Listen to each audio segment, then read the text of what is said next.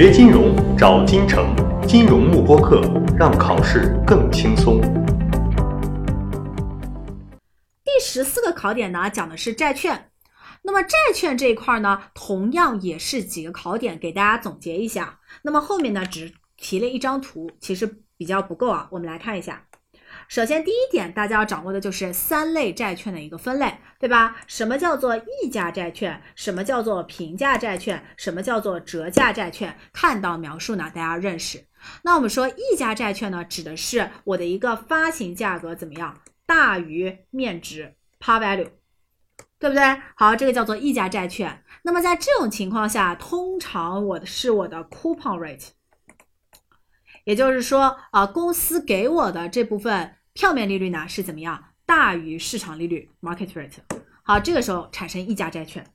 好，那么第二种平价债券呢，就是说我的价格等于面值，那么这时候 coupon rate 等于市场利率 （market rate），对吧？好，折价债券就是价格小于面值，那么这个时候 coupon rate 呢就应该小于市场价格 （market rate）。好，这是第一个三类债券的判断，大家要掌握。那么第二个呢，就是有关债券的计算。对吧？好，那我们要知道债券应该如何用 base 法则摊销。那么摊销完了之后呢，我们说这个 B 列和 E 列，也就是第一列和最后一列的数呢，通通都应该记为资产负债表上的摊余成本，对吧？好，那么 A 列呢，代表的是利润表上的科目，也就是所谓的 interest expense 利息费用。而 S 列代表的是什么？是不是代表我现金的流出啊？那么在债券当中呢，我们在美国准则下说过，所有的利息流出应该统一归类为什么？CFO，对吧？好，所以在这种情况下呢，我们说 S 列在债券的计量下应该统一归类为 CFO 的流出。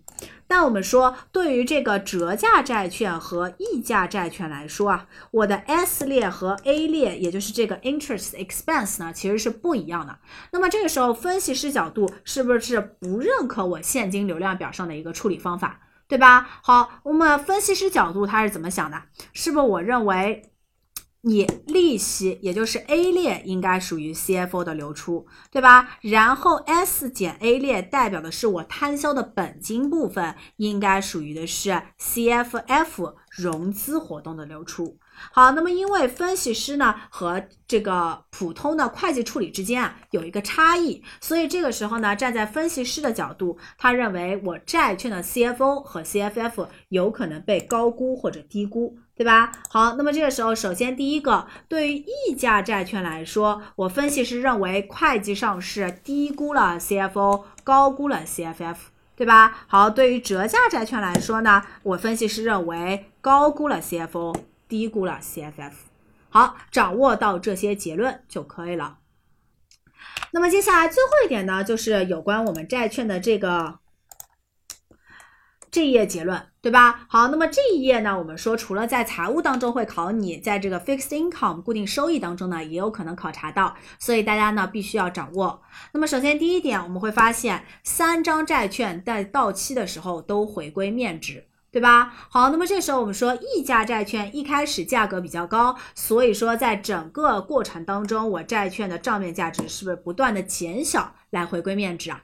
对吧？而对于折价债券来说呢，由于它一开始的价格比较低，所以在整个过程当中呢，它的一个账面价值是不断的增加来回归面值。好，那我们说债券的利息呢，应该等于期初的一个账面价值乘以发行时候的市场利率。那么一旦债券发行之后，这个市场利率是不是不变啊？所以这个时候利息的多少就跟我的这个摊余成本或者说账面价值是不是密切相关啊？对吧？好，那我们会发现，对于溢价债券来说，账面价值不断的减少，所以我的利息呢也是不断的减少的。对于折价债券来说，账面价值不断增加，所以利息是不是也是不断增加？对不对？好，那么最后一个结论是什么？就是有关本金的一个摊销。那我们说，本金 principal 的一个摊销呢，应该等于期末的账面价值减去期初的账面价值。好，那么比如说我们这边只看一年，只看一年的情况下，比如说这边是一，这边是零，那我们会发现呢，对于这张溢价债券来说，它的期末的账面价值在这里。对吧？期初的账面价值在这里。好，那么这个时候我本金的摊销是什么？是不是就是这两个点之间的一个差距？也就是这一段纵轴的 delta y 就是我本金的摊销，对吧？好，那么我们这边想研究的是，随着时间的变化，我的本金的摊销是越来越快还是越来越慢？我看的是 delta y 的一个速度，那么它是不是应该用 delta y 去除以时间 delta x 啊？对不对？好，那么它们两者除一除，其实就是什么？是不是就是我们这张图的一个斜率？对吧？好，所以本金摊销的速度快慢看的是什么？就是斜率的绝对值。那我们会发现，不管是溢价债券还是折价债券，一开始斜率都是比较平的，后来斜率是不是都变得越来越陡峭啊？也就是说，我本金的摊销速度呢，都应该是越来越快的，对吧？好，掌握到这里就可以了。锁定金城教育，成就金融梦想。更多备考知识，请关注金融幕播课。